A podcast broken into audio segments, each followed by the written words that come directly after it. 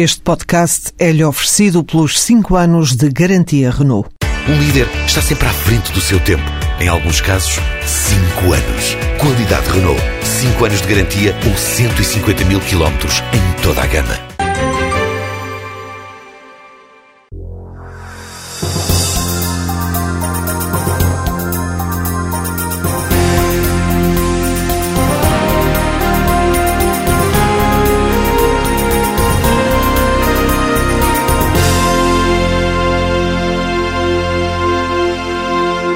É militante do Partido Socialista desde a Jota e chegou a ser candidato a deputado. Assumiu há pouco tempo o cargo de secretário-geral da União Geral dos Trabalhadores, UGT, com quase 90% de apoio dos delegados ao Congresso da Central Sindical.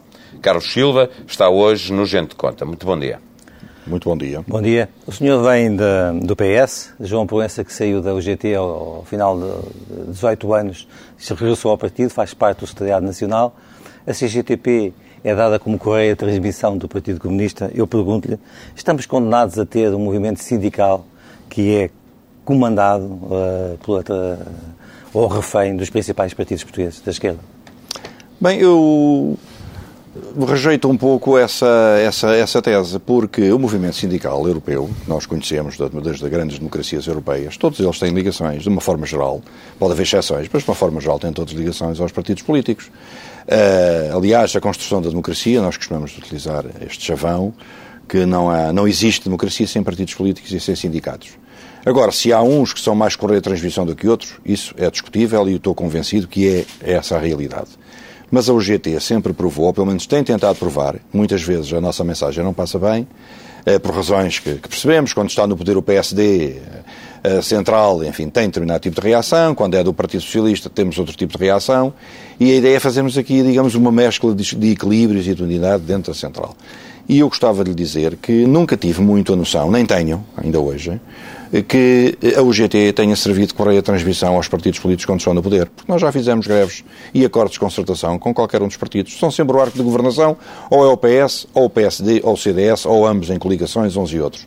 E a UGT existe há 35 anos e, portanto, tem feito o seu caminho, um caminho de de observância daquilo que, de que enfim, nos autoapelidamos de sindicalismo democrático, eh, balizado com socialistas e social-democratas de uma forma muito intensa dentro da central. E não é possível o sindicalismo fora dessa ligação ao PS, ao PSD, ao Partido Comunista?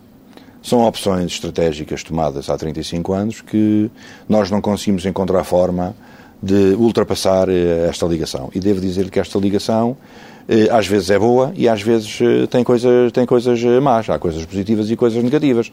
Por exemplo, dentro da nossa central, o facto de às vezes caminharmos para acordos de concertação ou irmos para greves, permite que, em função dos partidos que estão no poder, possamos ter vias abertas para o diálogo. Mas até aí, deixe-me deixe interrompê-lo, eu uh, consigo uh, perceber um bocadinho a ação da UGT como emanação do Partido Socialista. Deixe-me deixe chamar a atenção para este, para este facto a, a, a UGT uh, assinou o acordo de concertação social, como sabe. É verdade. Uh, neste momento, parece que uh, a UGT está numa linha mais dura e coincidindo com a posição também do Partido Socialista, que quer que o governo caia antes do final da legislatura, a UGT também parece que está mais perto das posições da CGTP e do Partido Comunista. Não vê, não vê também aqui uma, uma, uma, uma, uma perversa concordância do movimento sindical com os partidos políticos?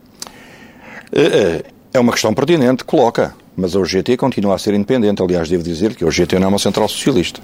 Neste momento, por exemplo, o setor dos professores... E uma maioritariamente socialista. Maioritariamente socialista. Maioritariamente a tendência sindical socialista. Mas não o, nem todos nós somos militantes do PS. Social, o PSD, através da, dos seus TSTs, indica, indica, enquanto o PS indica uh, uh, o secretário-geral, é indica o presidente da UGT. Uh, também existe essa ligação e eu conheço. Mas para, para, para esclarecer bem esse ponto, não acredita no movimento sindical fora dessa uh, relação com os partidos políticos? Acredito que o movimento sindical possa viver e consolidar a sua estratégia sindical de defesa dos trabalhadores fora dos partidos. Mas não é essa a realidade que temos em Portugal E neste momento não consigo conceber, por exemplo, o trabalho da UGT independente da órbita partidária. Não significa que nós tenhamos uma fortíssima ligação ao partido. Aliás, eu não posso pertencer aos órgãos executivos do Partido Socialista, nem devo fazê-lo. Nesta fase, mas poderá voltar a pertencer mais não, tarde. Não, não, estou proibido, eu sou um cidadão. Eu, Foi o que aconteceu a João Proença. Foi o que aconteceu a João Proença. Isso não limita a ação do João Proença, nem nunca limita a ação da UGT. Aliás, neste momento estamos aí numa fase conturbada de luta sindical, porque, enfim, por razões que, que o país conhece, uh, e o facto, neste momento, haver, haver um secretário-geral socialista e uma presidente social-democrata, poderia haver aqui uma deriva da nossa parte, com maioria socialista, de querer deitar o governo abaixo. E nós, até, até o momento, temos mantido, a favor da tal unidade dentro da central, temos mantido linhas de negociação abertas, linhas de diálogo abertas, vias de diálogo abertas com vários membros do Governo, para não dizer que o Governo na sua totalidade. E, infelizmente, Uh, as vias de diálogo existem, mas nem sempre uh, o, o, o, reverso da medalha vem, ao, vem ao nosso encontro e, portanto, não que, está a acontecer. Deixa-me que probabilidade é que vê da UGT poder, o Governo quer assinar um acordo de concertação social, de, desse acordo de concertação social ser possível na atual nas atuais circunstâncias, sendo que a UGT mudou de, de líder agora e, portanto, é uma das primeiras tarefas que tem eh, a de tentar negociar um acordo de concertação social. Neste momento não há quaisquer condições para haver acordos de concertação social. Deve ser tão pragmático como tanto. Eh, até porque o Governo, este Governo, no ano passado assinou connosco, ou nós assinámos com este Governo e com os parceiros sociais um acordo para a competitividade, o crescimento e o emprego, eh, e uma parte importante daquilo que interessaria ao GT ver, ver plasmado na prática não está consumado e, portanto, o Governo não Isso implementou. significa que o GT pode denunciar esse acordo, rasgar esse acordo? Eu julgo que essa questão está sempre em cima da mesa. Aliás, eu devo dizer-lhe que o acordo foi há um ano e meio. Neste momento faz é mais sentido saber qual deve ser o posicionamento do GT em relação ao presente e ao futuro, com esta musculação desta dinâmica, implementada também pela, pela nova direção, não é só o secretário-geral, há uma nova direção, e que isso está sempre em cima da mesa. E para eu até lhe devo dizer, aliás, devo dizer-vos, que o acordo de concertação social que assinamos também é uma arma de arremesso que nós temos utilizado, porque é, uma, é para provar à opinião pública que o governo não foi sério, nem está a ser sério na implementação das medidas que, com que eh, se comprometeu ao levar a UGT, ao conduzir a UGT os restantes parceiros sociais, eh, sociais a assinarem aquele acordo. Portanto, da nossa parte, o acordo não está cumprido. Não há, não há implementação do acordo. Não há novos acordos de concertação. Está, está a dizer isso porque, eh, na sua ótica, falta cumprir a parte toda do crescimento que é subjacente a esse acordo, é isso? Falta, falta. Quais são as medidas ativas de emprego? Como é que o Governo nos vai apresentar? Que propostas é que, é, é que tem? Apresentou há poucos dias um documento em, em concertação social, eu sou Ministro da Economia, chamado... Uh, fomento industrial, crescimento e emprego. E sobre emprego não tínhamos lá linhas nenhumas. Aliás, nós colocámos isso até numa posição da UGT de avaliação à proposta que foi apresentada pelo Governo. Portanto, não há, não há linhas orientadoras nesse sentido. Até porque, além dessa matéria, há outras matérias que não estão implementadas. Já vem de acordos de trás, o salário mínimo nacional. Nós não deixámos cair. E neste momento temos até o acordo de todos os parceiros sociais, à exceção do Governo, para que a questão do salário mínimo possa ser discutida entre nós. A única posição que é um pouco mais mais hum, restritiva em relação à matéria do salário mínimo é a da CIP. E, portanto, mas a CIP não se pôs fora do barco. Está-se está a esquecer da posição da Troika, que é, que é, que é, ah, mas que é, contrária, que é contrária a, essa, isso é, é, é, essa, é esse aumento mas, sem, sem sinais crescimento Mas isso não é parceiro social. E a questão de afrontar a Troika não cabe aos parceiros sociais, cabe ao Governo. O Governo é que está a ser submisso aos, aos ditames da Troika e devia ser o Governo a liderar claramente, eh, na Europa e junto das instituições internacionais, uma, enfim, digamos, uma posição muito mais reivindicativa e mais exigente, é a minha opinião e a opinião da UGT, quanto à Troika. Acredita que no dia 1 de janeiro do próximo ano eh, vai estar em vigor um novo salário mínimo? Acredito que há condições para isso, com todos os parceiros sociais, inclusivamente a CIP, que nos fez uma proposta de estar disponível para implementar um salário mínimo nacional a partir de 1 de janeiro dos 500 euros. Muito, muito, muito resumidamente, quais são os seus objetivos uh, uh, enquanto secretário-geral do OGT? O que é que tenciona mudar naquilo que é a parte visível da organização para o grande público? A UGT existe, o, o secretário-geral não tem um método específico para apresentar o que quer que seja em relação à sua estratégia.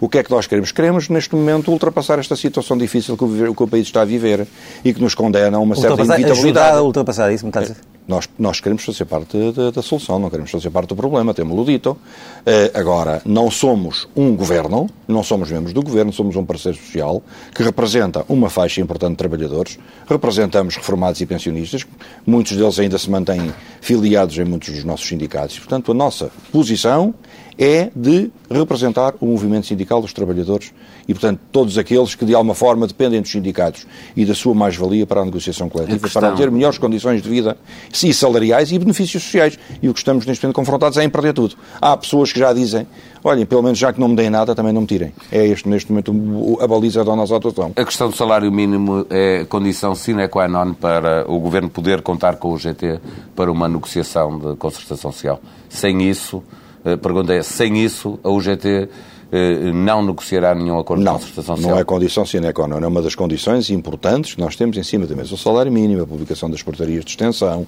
a necessidade de apresentar medidas que promovam o crescimento e o emprego e também não implementar medidas, como está a acontecer neste momento, que castiguem e penalizem claramente os trabalhadores. Neste caso, aos da administração pública, mas quem anda cá há muito tempo sabe que isto vai salpicar para o privado. E, portanto, o efeito de contágio será imediato. O que for hoje aplicado à administração pública, mais cedo ou mais tarde, os do privado vão levar também.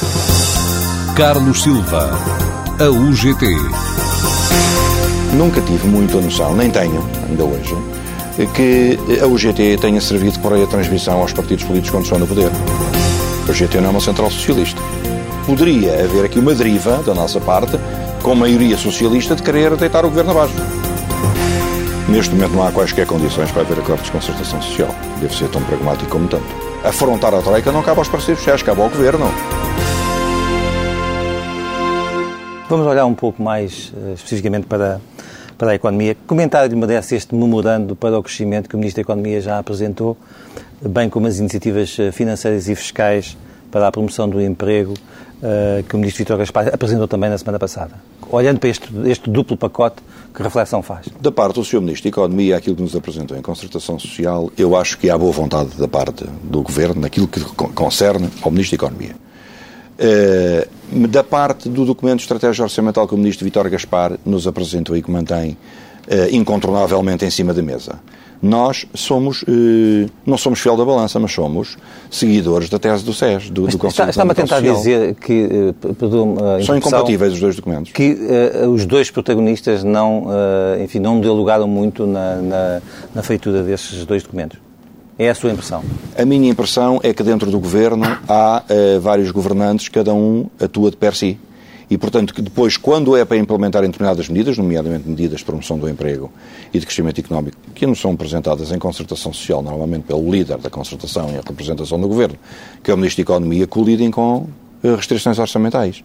Aliás, eu tenho vindo a assistir a negociações do setor empresarial do Estado e da Administração Pública, eh, em que dialogamos com vários membros do Governo e que há, digamos, uma estratégia de comprometimento com os sindicatos e com o GT para alcançar determinados objetivos, por exemplo, desconvocação de greves, eh, resolução dos problemas do setor empresarial do Estado, evitar que nós nos mobilizemos para a greve e que depois colidem com, com questões orçamentais. E temos neste momento envolvidos dois secretários de Estado em negociações connosco que não conseguiram desbloquear uma situação dentro de, enfim, de uma determinada empresa do setor empresarial do Estado dos Transportes em Lisboa. Há pouco dizia-nos que aquilo que o Governo está a fazer na, na, na função pública, que mais cedo ou mais tarde eh, chegará ao privado. Algumas das, das coisas que estão eh, a ser anunciadas para, para o setor público, a passagem das 35 para as 40 horas, a convergência eh, entre os sistemas de pensão público e privado, a possibilidade de haver rescisões na função pública, não vê aqui nenhuma justiça nesta aproximação entre o que é a função pública e o que é o privado. Não há necessidade de fazer este ah, caminho. Claramente. O caminho tem que se fazer caminhando. A grande questão aqui que nós temos denunciado é o memorando está negociado, o Governo este ano tem que encontrar aqui, nos cortes do Estado, 4.800 milhões de euros para resolver alguns problemas de acordo com aquilo que são as exigências da Troika, portanto, cortes no Estado são estes valores, e o Governo, monitorizado e pressionado pela Troika, tem que resolver isto de forma célere. Não é com celeridade que se resolve um problema de milhares de pessoas. E quando é posto em cima da mesa um pacote que envolve, por exemplo, o despedimento eh, de 30 mil trabalhadores da função pública, isso é uma coisa muito complicada. E, portanto, como é que o Governo quer agilizar este pacote brutal de despedimento de 30 mil pessoas, olhando meramente para uma folha de Excel. O Sr. Primeiro-Ministro, a nós, na reunião que, tive, que teve com o GT, nós perguntámos, Sr. Primeiro-Ministro, porquê que são 30 mil e não são 27 ou 28 ou 32? E ele disse, em, em, uma, em, em, média, um salário médio cerca de 1.000 a 1.200 euros. Fizemos as contas e está 30 mil pessoas. São as contas que são feitas. Então, e as pessoas estão por trás?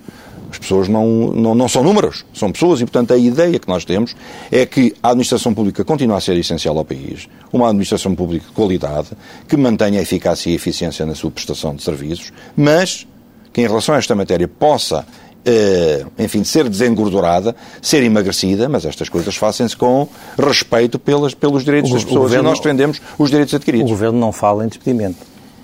Pois não, é uma forma semântica de falar. Fala em rescisões por mútuo acordo. E agora até fala numa coisa mais interessante. Já agora vamos à semântica. Requalificação. O que é requalificação? É despedir. O que é requalificar um trabalhador? É dizer que vai logo para a mobilidade especial, fica logo sem um terço do seu vencimento? E ao fim de 12 meses, já não é 18 até, já são, já são 12 meses, se não encontrar eh, localização para trabalhar, perde o vínculo e vai, e vai para o despedimento, vai encurçar um milhão de desempregados que temos. Mas não aceita que é possível ter uma uh, administração pública melhor e mais pequena? Com certeza que aceito, mas isso tem que ser diluído no tempo. É esta a questão que, no, que, que nos ofende no nosso relacionamento com o Governo. É terem, querem, quererem fazer as coisas todas uh, de uma forma rápida, célere, sem ter em conta as necessidades Mas, das pessoas. E isto vai só aplicar para o privado. Para, para o GT, eh, eh, em que tempo é que isso podia ser feito? Quando é que podia começar a haver essa redução da função já, pública? Já. Eh, e quanto tempo é que poderia demorar? Já. O, o, tempo que for necessário, não temos aqui um calendário específico. O GT estaria disponível para fazer parte de, desse plano de olhar Sim, para a função pública e perceber eh, quantos funcionários é que são precisos para ter uma exa, função é, e, aliás, desafiámos, desafiámos o Governo e o Sr. Primeiro-Ministro a fazer isso. Aliás, o Sr. Primeiro-Ministro diz que, em termos de quantificação, não sabe exatamente quantos funcionários públicos é que há no país. Podem ser 500, 550 mil, 600 mil, porque andam sempre em mobilidade, andam sempre de um ministério para o outro, uns entram, outros saem. É muito difícil contabilizar isso e os automóveis, como sabem.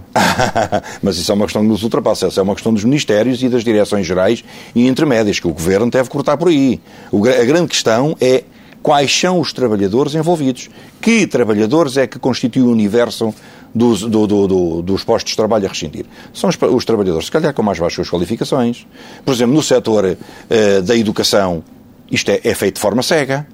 Uh, dizem que há professores a mais, nós temos a consciência que não há professores a mais. Há professores hoje que com estas medidas vão ficar com 300 alunos para resolver. E depois quem é que trabalha? Quem é que faz o trabalho de preparação das aulas no dia seguinte? O que, aqui, o que está aqui em cima da mesa é uma violenta uh, atuação do governo perante, por exemplo, um setor em particular que é o setor da educação, uh, que leva os trabalhadores a serem vitimizados e realmente com alguma razoabilidade, transformam-se em vítimas de um sistema que eles, eh, enfim, não criaram e para o qual não nada contribuíram para que isto acontecesse. Como é que se explica, como é que se explica aos portugueses que, eh, tendo eh, a educação, e bem, nós fizemos uma grande recuperação no país em matéria de educação, de, quer em matéria de abandono escolar, quer na escolaridade média dos portugueses, a verdade é que houve cada vez mais professores para, para isto ser possível e hoje nascem cada vez menos crianças, portanto há cada vez menos crianças eh, nas escolas. Como é que é possível dizer que o número de professores, eh, eh, que é basicamente o mesmo que era há uns anos atrás, continuam a ser necessário o mesmo número de professores? A grande questão aqui está em que as nossas universidades e o nosso sistema, onde estamos todos integrados, continuam a formar professores, continuam a ter cursos abertos nas universidades e as pessoas tiveram a possibilidade de fazer as suas opções. Não foram todos nem para engenheiros nem para médicos, não foram todos para outro tipo de profissões que se calhar tinham maior empregabilidade. Houve muita gente que foi para o setor de educação. E se as vagas estavam abertas, é porque havia condições do sistema engolir toda esta gente. E chegámos a uma conclusão, hoje, que o Estado não pode continuar a viver acima das suas possibilidades. As pessoas não tiveram a culpa de se candidatarem. Candidataram-se, foram aceitos. Portanto, a responsabilidade é de, é de, quem se candidata a trabalhar na administração Mas pública. significa não é. Que o GT defende, neste caso, a possibilidade de haver uma requalificação dos trabalhadores, se houver excesso de professores, que eles possam manter o vínculo à função pública, mas que façam outro tipo de atividade? Nós já propusemos duas coisas ao Governo que a reclassificação das pessoas na administração pública passe primeiro por uma interação nos vários ministérios. Há organismos que têm gente a mais e há organismos que têm gente a menos. E o Governo devia começar por aí. Onde é que nós temos necessidade de contratar mais gente? pode termos mais pessoas, onde é que podemos albergar mais trabalhadores e onde é que temos gente a mais. E, portanto, devia haver aqui uma passagem de um lado para o outro. Sabe o que é que, por exemplo, no setor de educação está em, está em causa? É que, por exemplo, muitos trabalhadores, agora com o concurso que o Ministério da Educação abriu, perceberam que abriram 30 mil, 30 mil vagas negativas nas escolas. Então, mas há 30 mil vagas negativas. Então, mas que, que raio de concurso foi este? O que é que isto vai significar? Parece que há professores a mais. E não há.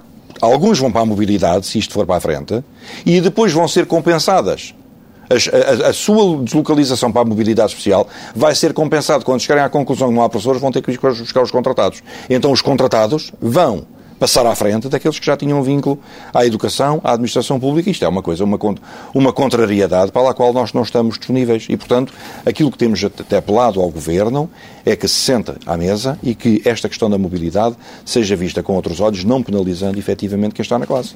Acha que uh, seria útil eh, a sugestão uh, de António Saraiva, Presidente da CIP, de um novo acordo de concertação social assinado por todos os parceiros penso que eles também estariam incluídos desta vez a CGTP, se isso fosse possível, uh, sem exceção para que as medidas de promoção ao crescimento e emprego fossem efetivamente cumpridas. João António Saraiva uh, apresentou-nos essa, essa sugestão na reunião que tivemos, que teve com o GT. E eu disse ao António Saraiva que, uh, com o devido respeito, discordava que o novo acordo fosse para cima da mesa, porque dava ao GT e, enfim, aos restantes parceiros sociais a ideia de que estava tudo bem no cumprimento das tarefas que este Governo uh, tem vindo a implementar na concertação social. E elas são muitas as que não têm vindo a implementar. Tanto Portanto, a sua, posição é, a sua posição perante essa, essa sugestão é não. A minha posição naquele momento e hoje continua a ser não. Não há condições de fazermos um novo acordo de concertação social, embora António Sarabok nos tenha proposto, e julgo que foi isso que, que ele propôs já, enfim, em algum momento em que, em que ouviu essas declarações, é que podíamos encaixar neste novo acordo de concertação social as matérias que não foram implementadas pelo governo anterior. E que garantia temos nós de que o governo, se não as implementou até agora, as vai implementar no novo já acordo agora, a propósito do governo, o senhor esteve numa reunião já com o novo uh, ministro, Paiás Maduro, para discutir uh, o novo quadro comunitário de, de, de, de, apoio, o CREN. Quais foram as suas uh, primeiras impressões deste encontro? Essa é uma pergunta difícil, porque o Sr. Ministro estava com, estava com um problema da agenda e teve que abandonar a concertação social um quarto para as 11 da manhã.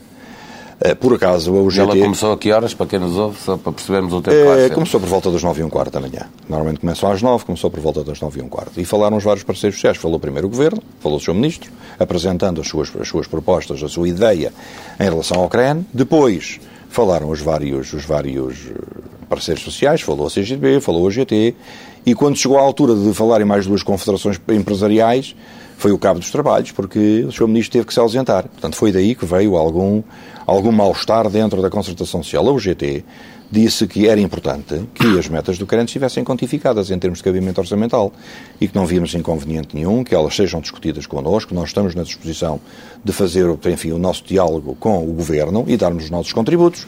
E, portanto, isso tem, leva algum tempo, estas coisas não, é só, não, não são para ontem nem para, nem, nem para o dia seguinte. E, portanto, foi nessa disposição e disponibilidade que mantemos, claramente. E achei que o Sr. Ministro com o devido respeito, eu fiquei com uma impressão razoável, o Sr. Ministro, não, não tenho nada a obstar. Eh, naturalmente que ao final do dia havia declarações na, na comunicação social e acho que hum, houve uma certa deselegância da parte do Sr. Ministro em relação aos parceiros sociais. Mas não, agora diga-nos a verdade. Que... quem é que estava a falar. Mas é verdade uh, que houve parceiros sociais a falar uh, de outras coisas que não aquelas que estavam na, na agenda da reunião? Julgo que é essa deselegância que se refere uh, a concer... ter criticado A concertação social não é uma propriedade do Sr. Ministro nem do Governo. A concertação social é um fórum tripartido, igual ao da OIT, onde nós temos o direito de falarmos daquilo que entendemos. Naturalmente há uma ordem de trabalhos e nós fizemos a nossa, a nossa apreciação do documento e da matéria que estava em causa. Portanto, nós falámos do CREN. A minha secretária-geral adjunta, Ana Paula Bernardo, fez uma intervenção de 10 minutos sobre o documento de uma forma extensiva.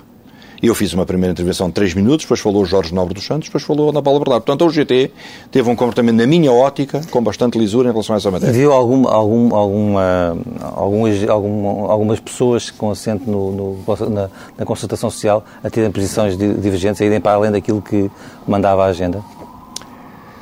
Uh, com o devido respeito, seria da minha parte deselegante estar. Só sim ou não? Assim. Carlos Silva, a economia portuguesa. Eu acho que há boa vontade da parte do Governo naquilo que concerne ao Ministro da Economia.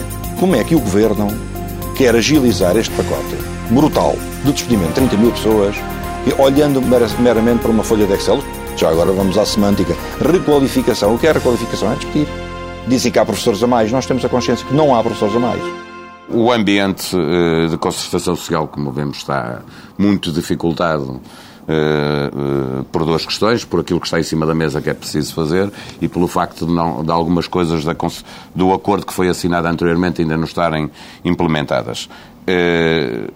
Fala-se já numa possibilidade da UGT e a CGTP se entenderem eh, para uma greve geral. O senhor eh, já disse que eh, essa é uma possibilidade e eu volto-lhe a perguntar sobre probabilidades. É muito provável eh, que isso venha a acontecer, face ao cenário que temos hoje eh, político é e de concertação social.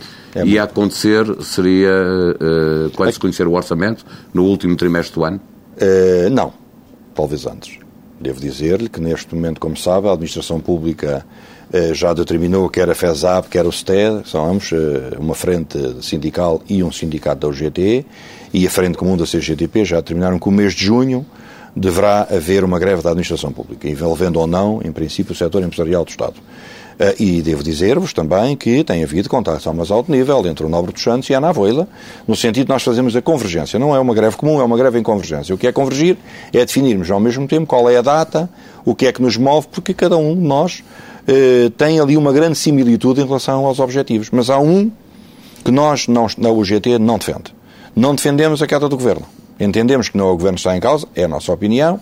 Entendemos que são as políticas que o Governo tem condições de voltar atrás, de negociar com, com, com a UGT em relação à fortíssima penalização que faz recair sobre os trabalhadores. E nós queríamos mitigar isto até ao máximo. Portanto, esta é a nossa posição. E, portanto, em convergência nós vamos para, vamos, vamos para uma greve na administração pública. Agora, eh, julgo que também há condições para se ir mais além. Mas essa, naturalmente, é uma determinação da outra central, é uma determinação da nossa central, e devo dizer-vos também que acabei de convocar, hoje de tarde, um, uma reunião de emergência do Secretário Nacional do GT para a próxima segunda-feira, para avaliar exatamente essa possibilidade, porque a partir do momento em que foi decidido que no mês de junho vai haver uma greve da administração pública.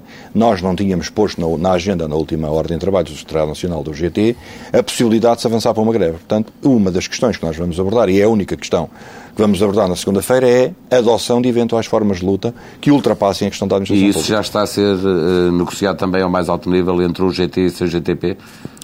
Uh, sendo honesto e franco, foi conversado entre mim e o Secretário-Geral da CGTP. O senhor uh, acabou de nos dizer que não faz questão, ou seja, a UGT não vai uh, pedir a queda do governo, uh, mas vai endurecer, pelo que nos está aqui a dizer, ao mesmo tempo, parece-me que vai endurecer as suas posições face àquilo que era o passado recente da UGT. Estou a ver bem ou mal? Está a ver bem. E isso vai-se circunscrever apenas às greves? Ou há, outros, ou há outros mecanismos ao alcance é, desta, ouça, Acima de tudo, eh, a opinião pública e os trabalhadores têm que ser mobilizados para isto. Uma greve, ou uma greve geral, ou uma, ou uma manifestação, ou uma concentração, seja o que for, há aqui várias, várias matérias, não se resumem às pessoas da própria central e aos, próprios, e aos dirigentes sindicais. Eu eh, não estou de acordo em que, se, no momento que vivemos, se façam concentrações só de dirigentes sindicais e atores trabalhadores. Nós olhamos para trás, precisamos ter as pessoas connosco. E, portanto, nós estamos a lutar e a reivindicar algo que se aplica à generalidade dos trabalhadores em Portugal. E aquilo que eu tenho ouvido nas empresas onde tenho estado, no, nas reuniões de, dos órgãos nacionais, nas, nos vários fóruns, inclusivamente com parceiros sociais e, e, com o maior partido da oposição, o que eu tenho ouvido é um grande mal-estar a nível nacional e sentido também alguma fragilidade do governo perante a opinião pública do país. E, portanto, nós não somos insensíveis a isso. E se houver passos que tenham que ser dados no sentido de esta luta endurecer e tornar, uma, um, por exemplo, uma eventual greve geral que possa, que possa suceder, é um caminho que, que, para o qual eu não queria, não queria caminhar. É um caminho que eu não queria. Não queria. Não queria, mas está a fazê-lo. Sabe que nós temos as táticas e as estratégias como no futebol. E chegámos à conclusão, infelizmente, eh, e eu tenho dito isto, que é o governo que está em para isto.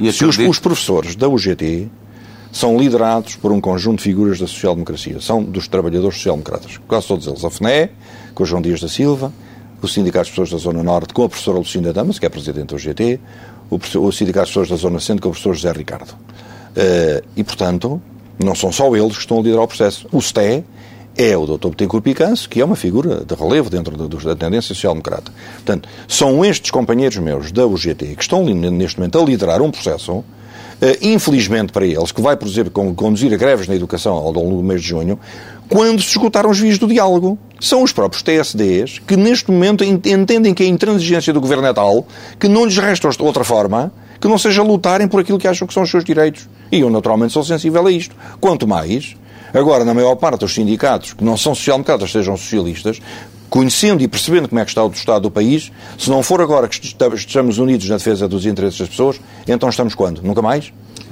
As últimas greves gerais têm eh, denotado muito uma tendência que se foi eh, afirmando com, com o tempo, que ela é, é, é sempre muito forte na, na, na função pública e eh, relativamente fraca no, no privado. Acredita que uma greve geral a acontecer em junho eh, poderá mobilizar o setor privado eh, e ser diferente das últimas greves gerais em termos de, de adesão à greve? Acredito que temos o dever nas, na nossa central sindical de tudo fazer, no caso haver greve geral, para mobilizar os trabalhadores todos. As pessoas estão mobilizadas, mas há aqui uma questão que não, é, não, não pode ser indissociável do, do, do nosso pensamento. É que no privado, como sabem, há, neste momento, uma grande precariedade. Nas palavras do Sr. Presidente da República da passada semana, há medo na sociedade portuguesa. Medo. E medo de quê? Das pessoas perderem o emprego. Eu, por exemplo, no setor financeiro, que sou presidente, até ainda sou presidente de um dos sindicatos bancários, onde 90% dos sócios são do setor privado, estamos neste momento a, a, enfrentar uma situação que é histórica. Pela primeira vez desde o 25 de Abril foi, foram as entidades patronais a denunciar o Acordo Coletivo de Trabalho Vertical e querem remeter querem que este acordo coletivo de trabalho fortíssimo, que é o setor bancário, enfim, um pouco charneira também da própria UGT, eh, que está em riscos de ver a caducidade do seu contrato. E se esta caducidade for para a frente, se não houver flexibilização do comportamento e da atitude da banca em Portugal, os bancários portugueses, do setor privado, arriscam-se a perder uma das suas maiores conquistas desde o 25 de Abril. Chama-se simplesmente SAMS, Serviço de Assistência Médica Social.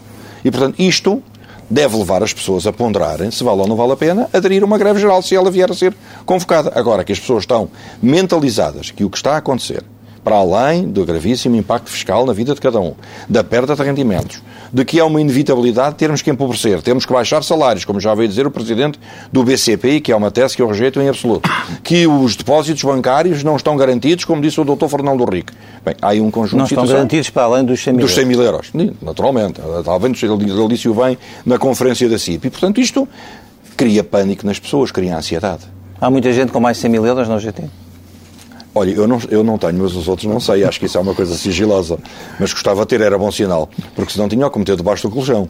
E espero que não o faça, porque mas acho que são declarações eh, suicidas.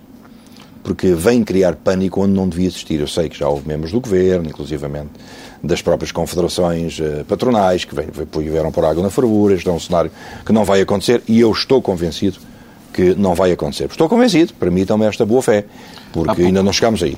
Há pouco estava a falar do Presidente da República, já disse que ficou desiludido com o resultado do Conselho de Estado. O que é que esperava uh, de diferente daquilo que, que saiu dali? Um milagre de Fátima?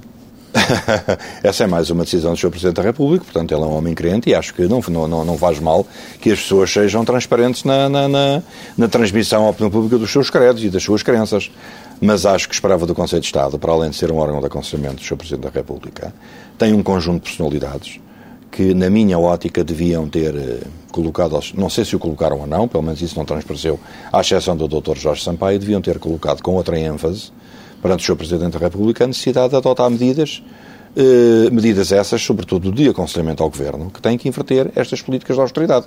A OCDE já vem dizer que não faz, não, não, não faz sentido continuarmos com esta autoridade, com esta austeridade, que o, o Paulo Krugman vem, vem dizer que Portugal está numa situação extremamente perigosa. Portanto, dentro do PSD, nós ouvimos alguns dirigentes, vários para não dizer poucos, em relação ao caminho que, que o Governo está a seguir. Portanto, há de todos os setores da, da, da vida portuguesa um conjunto de sinais e discursos que dizem ao Governo não podemos continuar por aqui.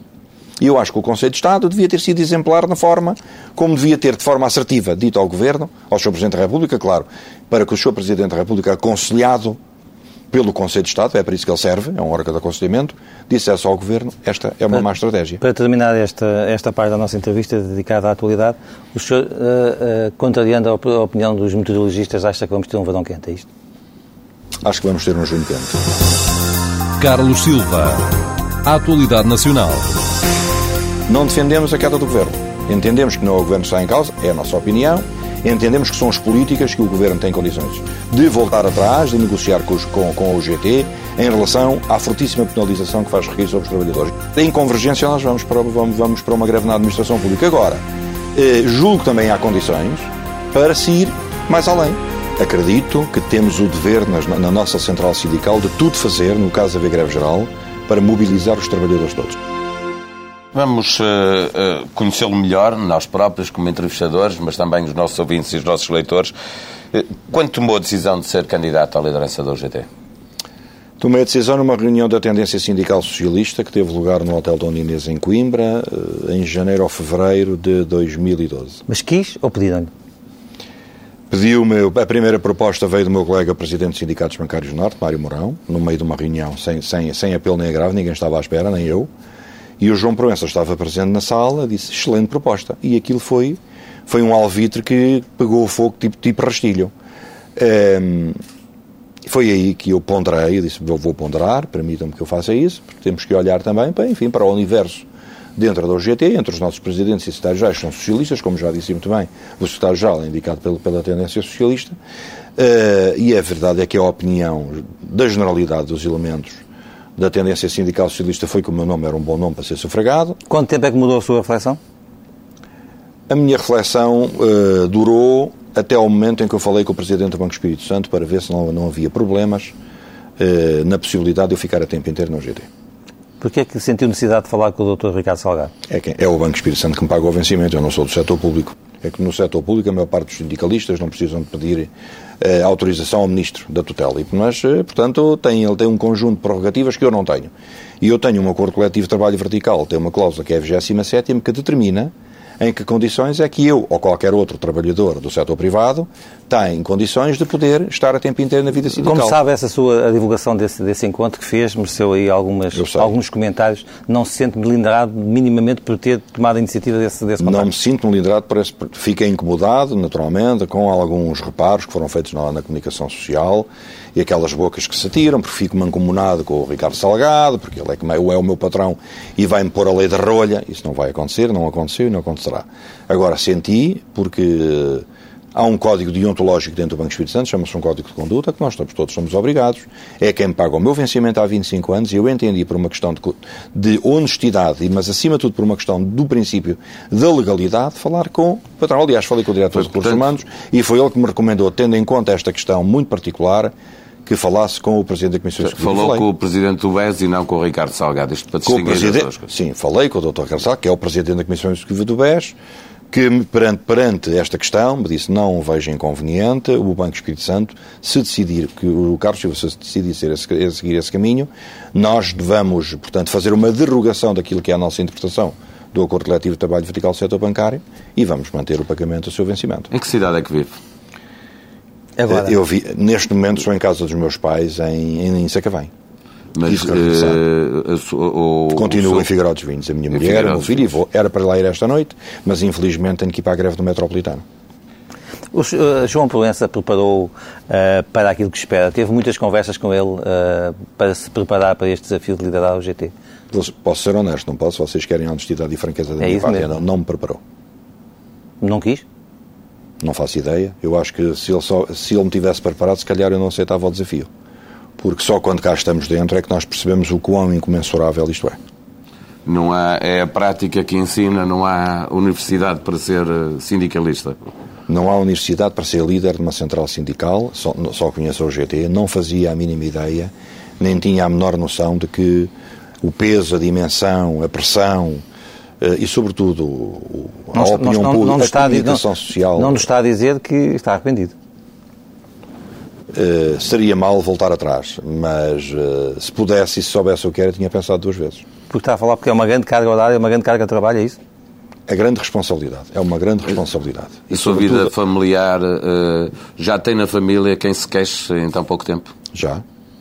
Ainda acabei de falar agora com a minha mulher e com o meu filho. Eu tinha dito que ia dormir esta noite a casa. E esta questão da não, da não desconvocação da greve no Metropolitano, pelo menos até este momento, obrigou-me a telefonar há bocadinho à minha mulher e dizer, olha, já não vou. Portanto, Mas antes de ser líder uh, da UGT, explicou-lhes que isto podia acontecer? Deixe-me perguntar-lhe. Conversámos, porque quando eu casei já era dirigente sindical. Eu, quando casei, quando conheci a minha mulher, era dirigente dos sindicatos bancários Solilhas e era mesmo da Comissão de Trabalhadores do Banco Espírito Santo. Sempre me conheceu dirigente sindical, muito assoberbado por trabalho, que eu sou uma pessoa de. Enfim, já me vão conhecendo, gosto da proximidade com os trabalhadores, vou aos locais de trabalho, estou disponível, estou sempre porta aberta, toda a gente me entra no gabinete, conversamos. Portanto, gosto de atender todos e não, ainda não me cansei, não me fartei desse, desse espírito. Mas eh, compreendo, e compreendem também, como jornalistas, que, por exemplo, a pressão mediática é imensa. E eu não estava habituado, não fazia ideia desta pressão mediática, não, não fazia ideia. E, portanto, e caí numa altura que talvez seja pior, o pior momento desde, desde que existe democracia em Portugal de 74 para a frente. A que é que chama a pressão mediática? É os, é os convites para intervir? É o quê? Comunicação social, essencialmente. Muito é... pedido de informação, quais são as posições do UGT. Às vezes já me estão a pedir posições do UGT quando eu nem sei aquilo que foi dito, nem ouvi. Mas muita exposição, há muita exposição. Eu sou uma pessoa, enfim, um pouco arraigada, enfim, vivo numa aldeia, uh, no Conceito de Figueiró dos Vinhos. Sou uma pessoa arraigada à família, enfim, às tradições, enfim, do meio rural. Uh, as, minhas, as minhas origens são de famílias humildes. Eh, uma coisa é poder falar razoavelmente bem, poder escrever mais ou menos bem, poder intervir, enfim, com alguma capacidade da oratória, que reconheço e tem alguns dons. E estar a responder a toda a hora, eh, sobretudo. Sobretudo, e muita exposição mediática nos jornais, o que, por exemplo, inquietou e incomodou nos primeiros dias a minha família. Não estávamos habituados à televisão, os jornais, enfim, uma coisa muito... Incomodam, não estava minimamente preparado Incomodam as críticas que já se vão fazendo, como aquele episódio que vimos do BES, que aparecem na blogosfera, é, nos jornais, leio tudo, na televisão. Leio, leio leio e leio, mas as pessoas têm direito à crítica. Às mas vezes... fica incomodado? Fico. Fico. Sou uma pessoa, um homem sensível, sou, uma, sou, sou um cidadão, como os outros, e, portanto, essas coisas incomodam. Mas eh, aceito a crítica. Quando é feita de modo construtivo, como fez, por exemplo, o professor Marcos Mendes, o professor Marcelo, eh, e se calhar os senhores jornalistas, enfim, quando vem de pessoas que são do meio, do métier, da vida política, eu aceito a crítica. Quando vem, por exemplo, nas redes sociais com com o palavreado já completamente enfim, desmesurado, isso não, não aceito. Mas, mas percebo que é assim, que temos redes sociais, meus amigos, é da vida. Estou, estou a ver que será difícil vê-lo daqui a 18 anos ainda à frente do GT como esteve João Proença. Bem, eu vou dizer-lhe uma coisa. Eu, quando ouvi na concertação social os elogios ao João Proença, que na minha ótica são merecidos, e ouvir o presidente da CAP dizer: Bem, o meu amigo João Proença, olha que eu estou cá há 20 anos e eu já, quando cá cheguei, você já cá estava. Disse: Pois, eu estou aqui há 29. Isso foi uma coisa, vou-vos vou dizer, que ainda hoje faço comentários como é, como, como é que é possível. Portanto, isto é a cristalização no poder e eu não quero que isso aconteça. Aliás, eu mantenho uma. Qual é, o seu, qual é o seu, a sua expectativa para, para a permanência no cargo? Este mandato. O senhor é socialista desde os 18 anos? Já era. Como é que nasceu a militância com a política no PS? Porque admirava uma pessoa chamada Mário Soares. E, e, e conheceu, manteve contactos? Tive contactos com o Dr. Mário Soares há pouco tempo, já depois de ser secretário-geral do Partido Socialista. Nunca tinha tido contactos de proximidade com ele, cumprimentei uma vez, na primeira vez que ele foi candidato a Presidente da República em 1986, eu e o António José Seguro, depois, na segunda candidatura, tornei a falar com ele, em 91. Lembro-me que tivemos no Alcântara-Mar, nessa altura, enfim, uma pequena conversa. E, e como eu gostava tanto do Mário Soares, os meus colegas do BES aqui há muitos anos até me fizeram uma estatueta, que eu tenho religiosamente guardada em minha casa, que acho que há poucas fizeram três ou quatro exemplares. Portanto, é uma questão de admiração por um homem que, na minha opinião, com o devido respeito, contribuiu muito para Portugal ser aquilo que é, enfim, com, com os erros que são humanos, mas enfim, errar é humano este e ele é um homem como os outros. E eu continuo a admirá-lo muito. E tive muita sorte há pouco tempo estar a almoçar com ele e, portanto, fez-me esse convite e eu aceitei. Guarda religiosamente essa estátua? É religioso? Sou, sou católico. E, e do Benfica? Também. Escolheu ou nasceu assim? Eh, em minha casa são todos do Sporting Clube de Portugal. Os meus então avós, é uma escolha sua? É uma escolha minha. Desde, desde miúdo, mas é daquelas coisas, enfim, que acontece. Como é que viveu este momento do Benfica em que esteve para ganhar quase tudo e acabou a perder?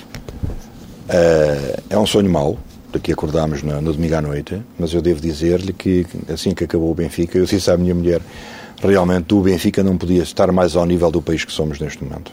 E, portanto, acho que precisávamos de alguma autoestima e eu achava que o Benfica nos podia transmitir essa autoestima. Fiquei profundamente desiludido e, portanto, está realmente ao nível de Portugal. Carlos Silva. A vida pessoal e a liderança da UGT. A minha reflexão uh, durou até ao momento em que eu falei com o Presidente do Banco Espírito Santo para ver se não, não havia problemas uh, na possibilidade de eu ficar a tempo inteiro no UGT. É o Banco Espírito Santo que me paga o vencimento, eu não sou do setor público. Só quando cá estamos dentro é que nós percebemos o quão incomensurável isto é. Às vezes já me estão a pedir posições do UGT quando eu nem sei aquilo que foi dito. Vivo numa aldeia, uh, no Conceito de Figueiró dos Vinhos, Sou uma pessoa arraigada à família, enfim, às tradições enfim, do meio rural.